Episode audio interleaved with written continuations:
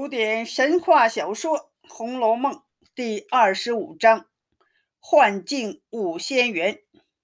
自锦衣役查抄荣府，门下清客渐去，只剩下个程日兴。他对贾政说了荣府的许多弊端，家人如何在外捣鬼，损祖飞丝，就连府上的田庄也不知被他们倒卖了多少。老世翁要想重振旧日局面，应该好好查查了。贾政听他说出肺腑之言，倒也感动。再问他具体情况，他却不敢说了。贾政正在感叹，江南甄老爷来访，贾政有孝在身，只迎到书房门口，二人施礼落座。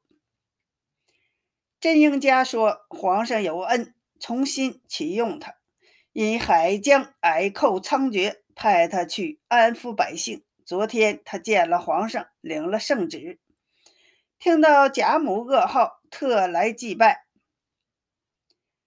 贾政谢了，说是海江种质是他亲家，拜托真兄给探春捎封书信，预祝真兄大展奇才。早日凯旋。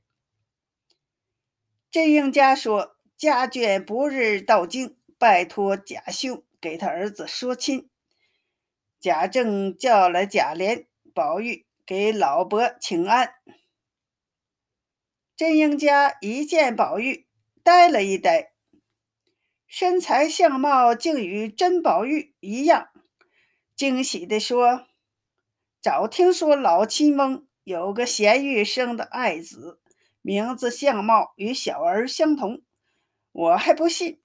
今日一见，不仅相貌相同，而且举止也一样，真是奇事儿。他与贾政约定，明天去世祭拜，就告辞了。贾琏回去算办丧事的账，贾政命宝玉好好念书。隔几天做一篇文章送来。若是他的文章不及兄弟侄儿，可要当心些。宝玉逃也似的回了房，硬着头皮读了书。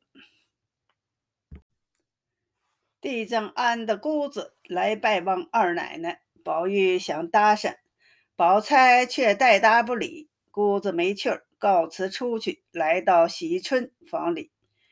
与喜春一番言语，勾得喜春更想出家。姑子趁机勾他到地藏庵去，反被他冷言赶走。彩萍忙去告诉尤氏，说四姑娘出家之念更强，奶奶提防些，闹出事儿来，不要怪罪下人。尤氏却认为喜春存心和他过不去，由着喜春闹去。彩萍。见尤氏不管，又去告诉二位夫人。二位夫人去了几次，也没劝成。这天，甄太太带着他们宝玉来了。贾政在书房接见了甄宝玉。甄太太到王夫人处说话，王夫人要见他们家宝玉。外面说老爷与他说的投机，已派人叫二爷、三爷和兰哥相见。两个宝玉一见面，都像认识对方一样，拉着手，非常亲热。贾政见因他在场，孩子们坐不敢坐，站不敢坐，让宝玉三人陪甄宝玉吃饭，自回内书房。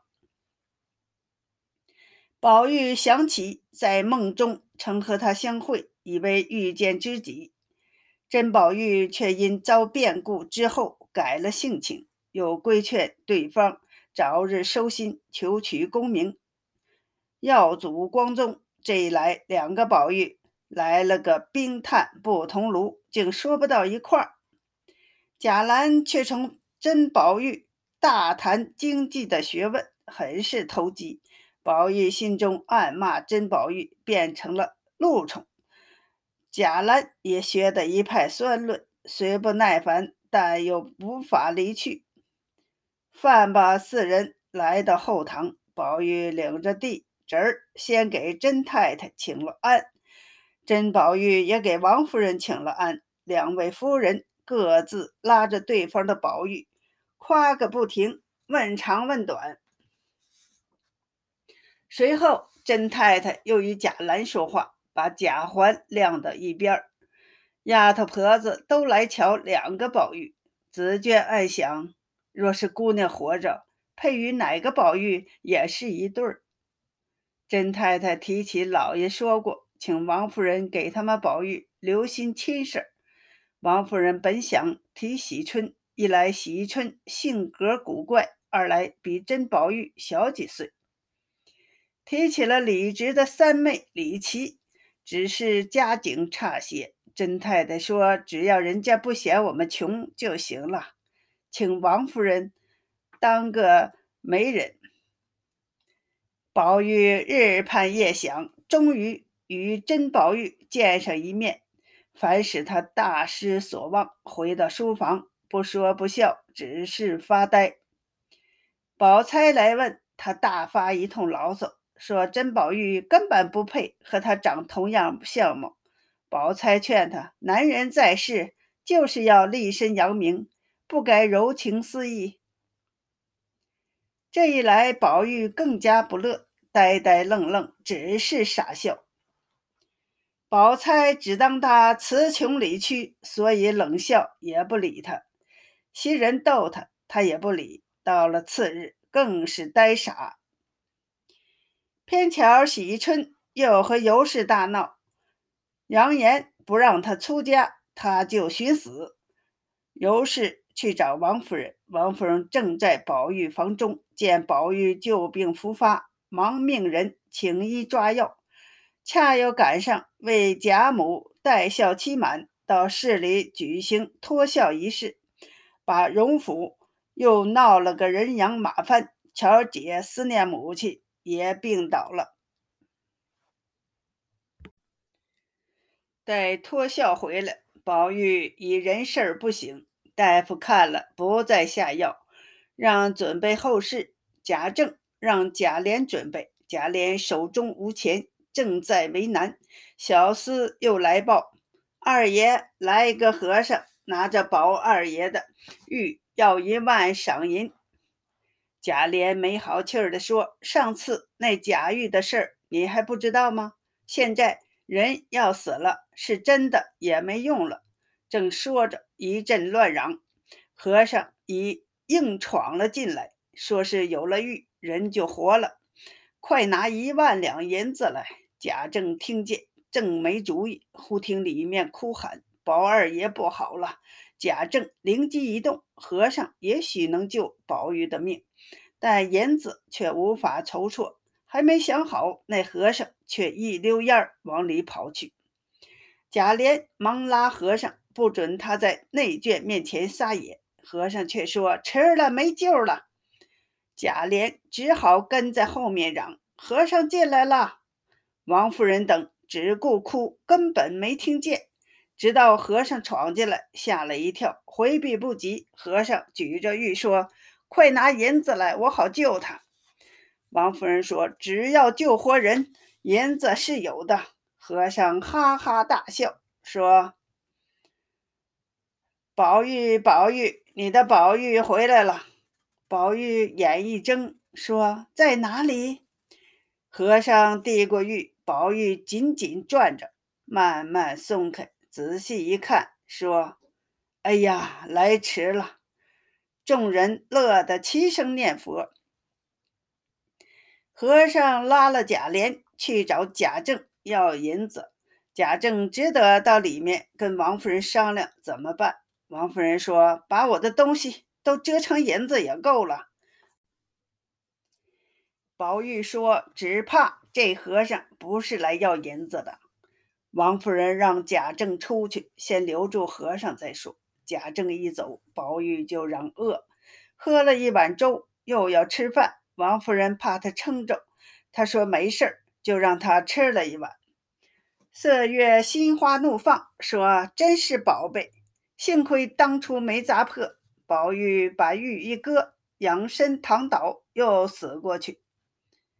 王夫人急忙哭叫，色月暗中打定主意：假如宝玉死了，他便自尽。王夫人忙叫人再去请和尚。贾政进来，说他出去，和尚就不见了，只得请医救治。宝玉恍恍惚惚，直觉到了前厅，向和尚施了礼。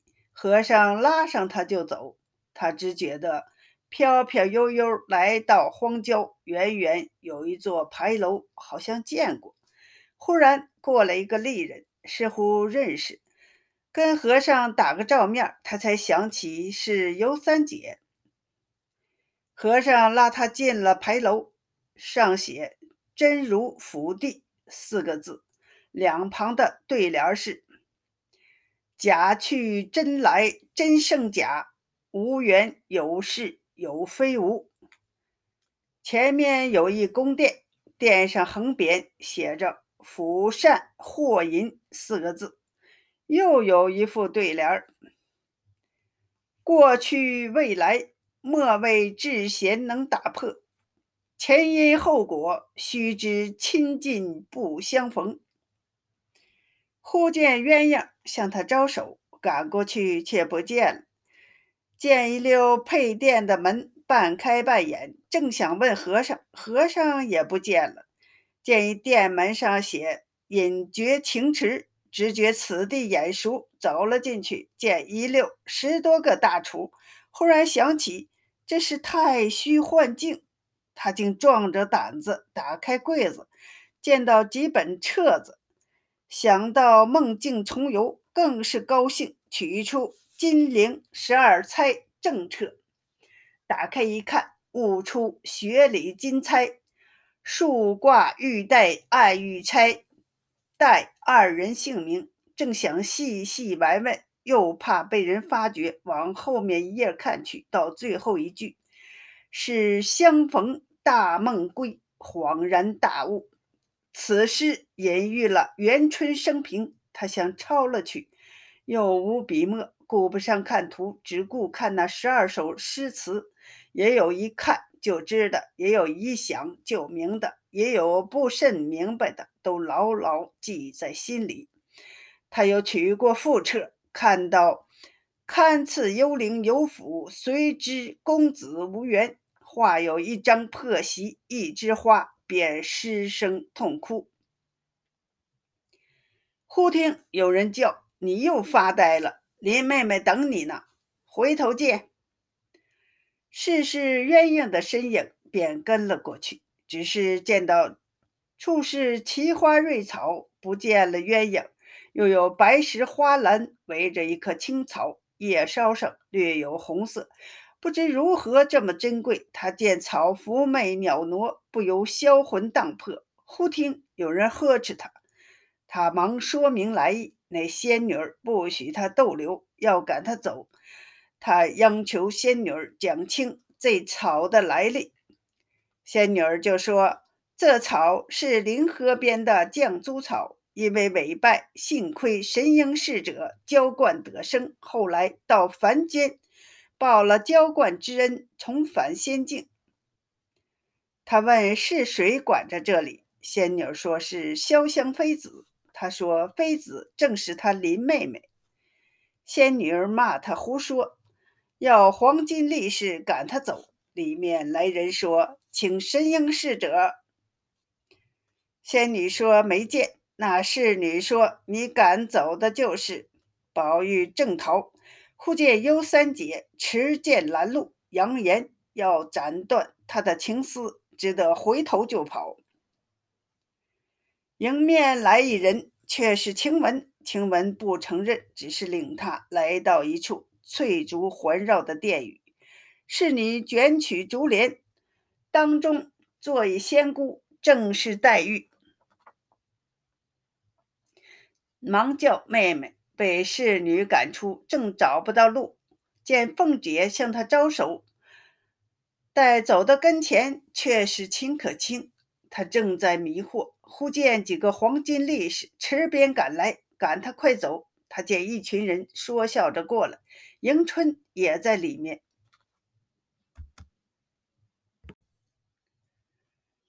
就叫迎春救他。力士紧紧赶来，那群人也变作鬼怪前来追他。他正无路可逃，却见和尚用一面镜子一照，鬼怪全无，仍在荒郊。和尚问他见了什么，他说看了好些册子。和尚说：“世上的情缘都是魔障，只要把经历的事儿记着，将来我给你说明。”把他用力一推，说：“回去吧。”宝玉一跤跌倒，叫声：“哎呀！”宝玉睁开眼，见王夫人等围了一圈哭得眼泡红肿，略一定神，把方才的梦境细细一想，都还记得，笑着嚷：“是了，是了。”王夫人忙派人告诉贾政：“快请大夫来治宝玉的呆症，不用办后事了。”贾政忙来看了，忍不住鼻子一酸，滚下泪来，叹了口气。去找医生。色月正要自尽，也不死了。宝玉喝了口桂圆汤，渐渐定下神来。王夫人放了心，让袭人给宝玉带上玉。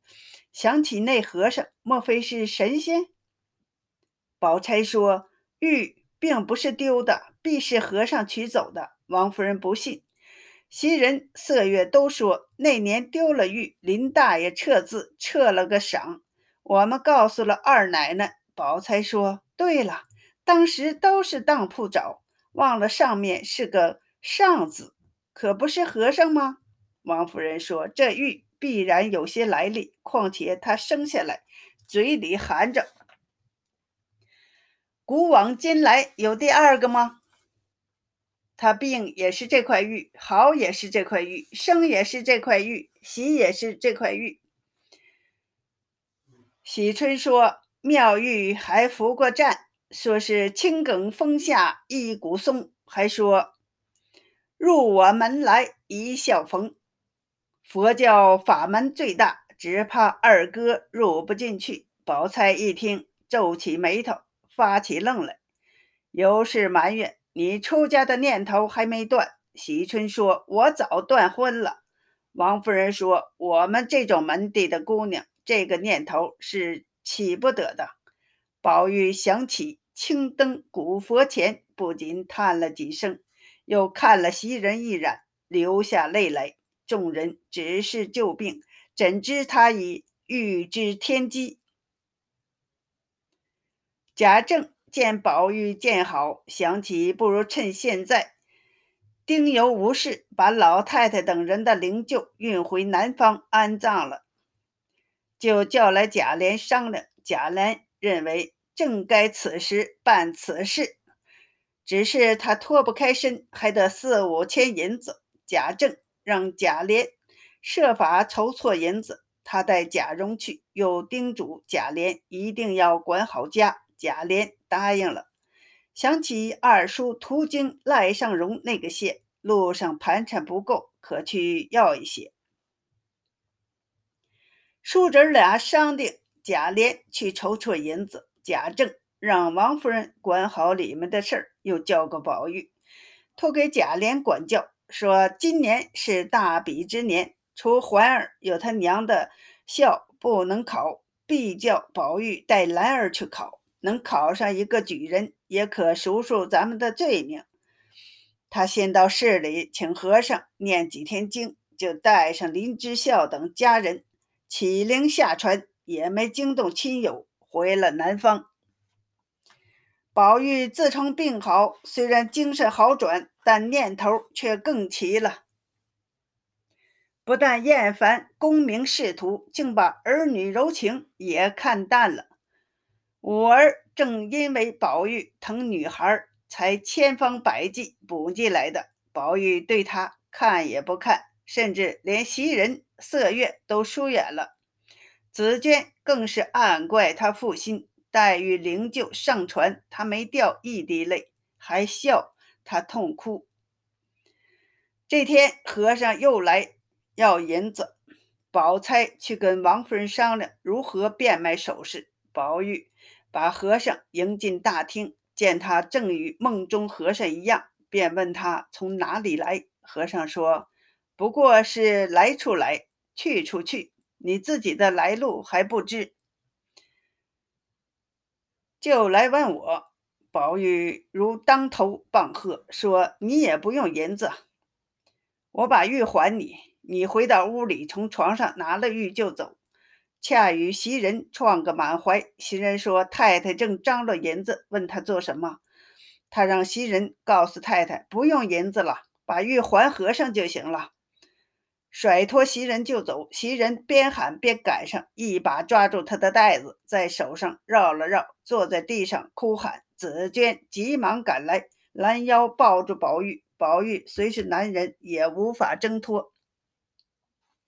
小丫头飞报王夫人，王夫人与宝钗匆匆赶来，哭叫宝玉：“你又疯了吗？”宝玉扯谎说：“那和尚不近人情，必要一万银子。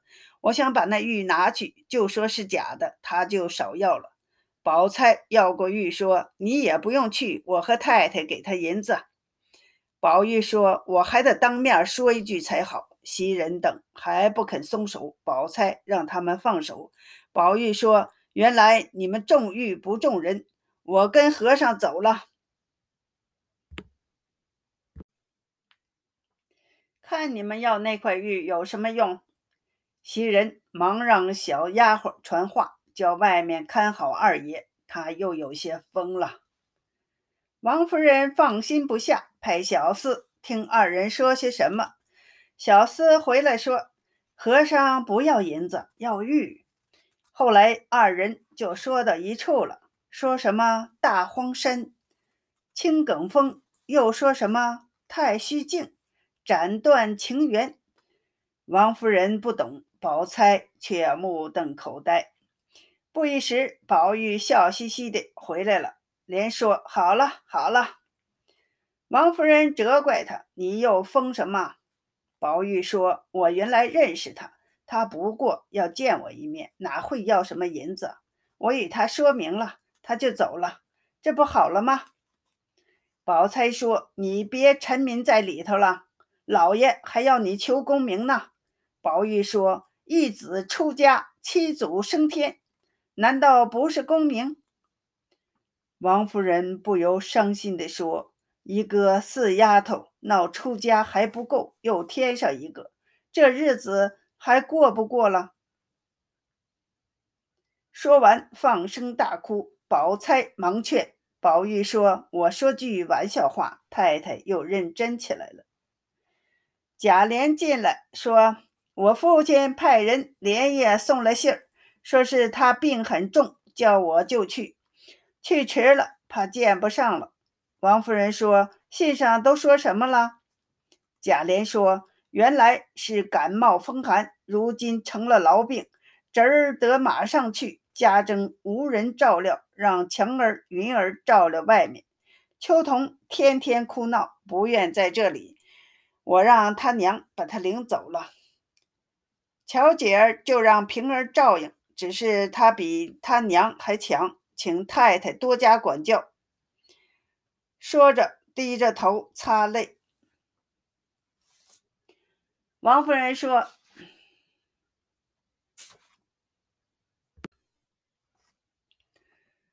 王夫人说，放着他亲祖母在那里，托我做什么？”贾琏悄声说：“太太这样说，侄儿该活活打死了，求太太疼疼侄儿。”说着跪下，说是万一他耽搁住了，请太太做主，给巧姐说个婆家。王夫人让他给二爷写封信，请二爷办完事儿立即回来。贾琏起来要走，又想起喜春的事儿。说喜春和尤氏是对头，万一寻了死，甄大哥回来没法交代。他想出家，让尤氏做主就是了。贾琏又回来叫众人吩咐一番，想把王仁叫来照料乔姐。乔姐不愿意，又听说外头托给强云，虽不高兴，却不好出口。贾强、贾云送走贾琏，回来见了二位夫人，就在外书房住下。纠集一般狐朋狗友，轮流做东吃酒，有时聚赌。邢大舅和王仁也来了，加上赖林两家的子弟，又勾上贾欢，吃喝嫖赌无所不为，只瞒了三门里头。贾强还想勾引宝玉，贾云说：“宝二叔没运气，不用惹他。那年我给他说一门多好的亲。”他倒恨了我，这般恶少由邢大舅王仁领着闹，没钱就把家里的东西偷出来当卖。赵姨娘一辈子的积蓄让贾欢不几天就折腾光了。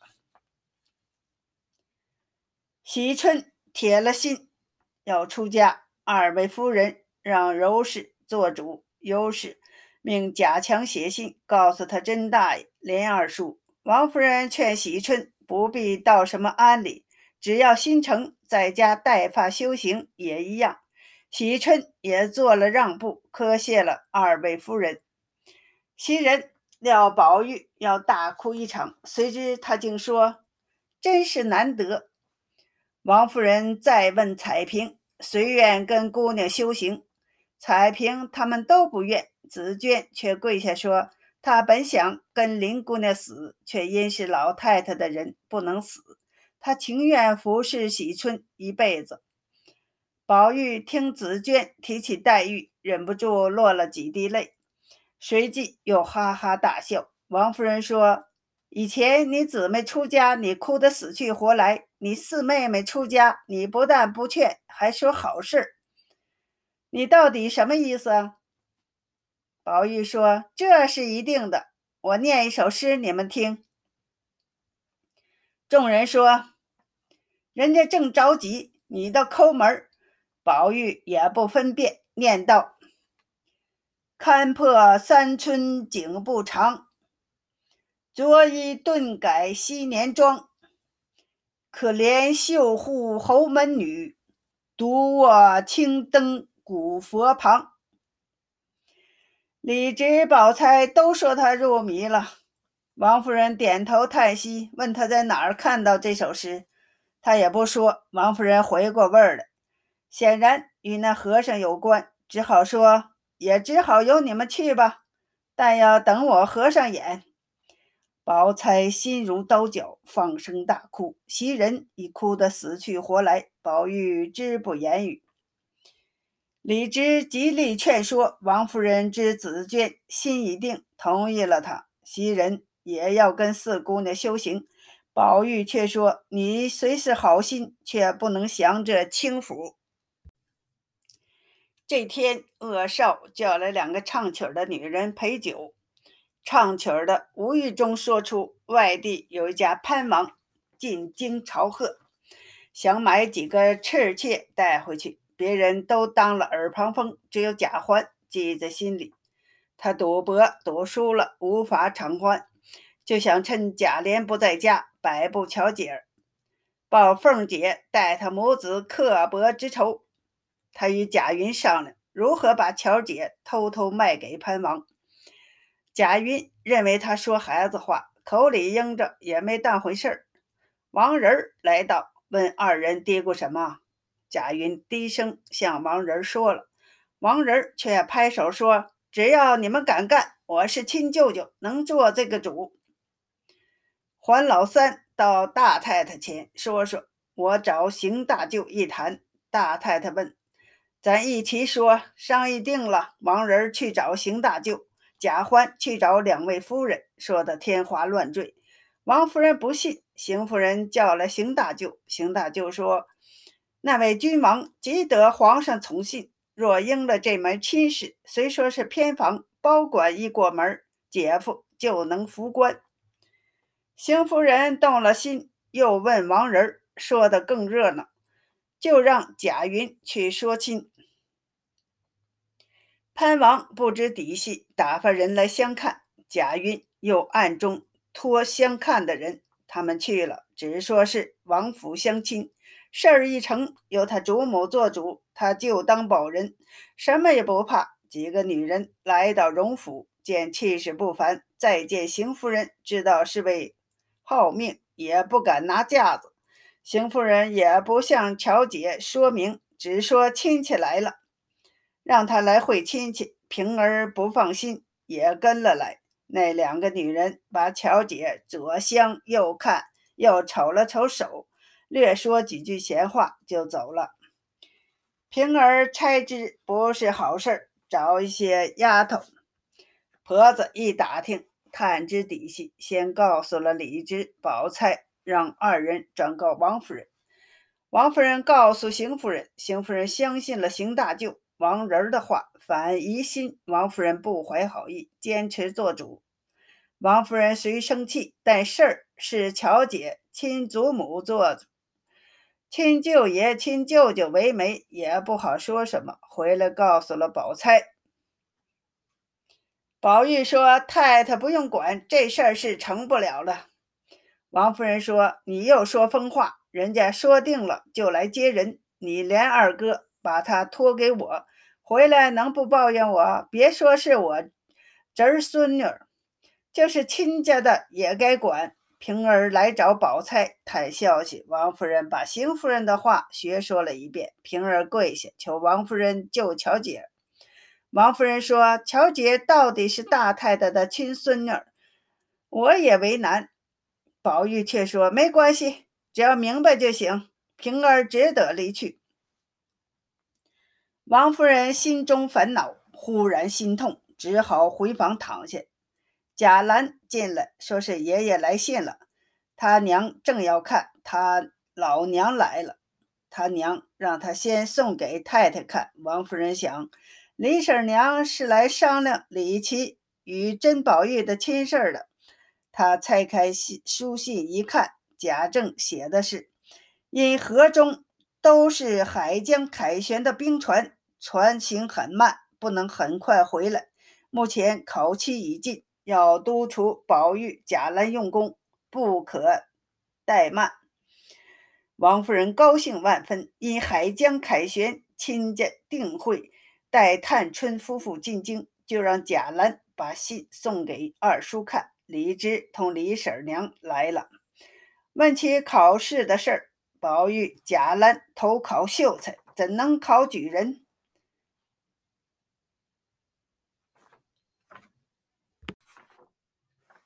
王夫人说：“当年老爷去江西粮道前，已给小爷俩捐了监生。”宝玉拿着庄子的秋水细细品味。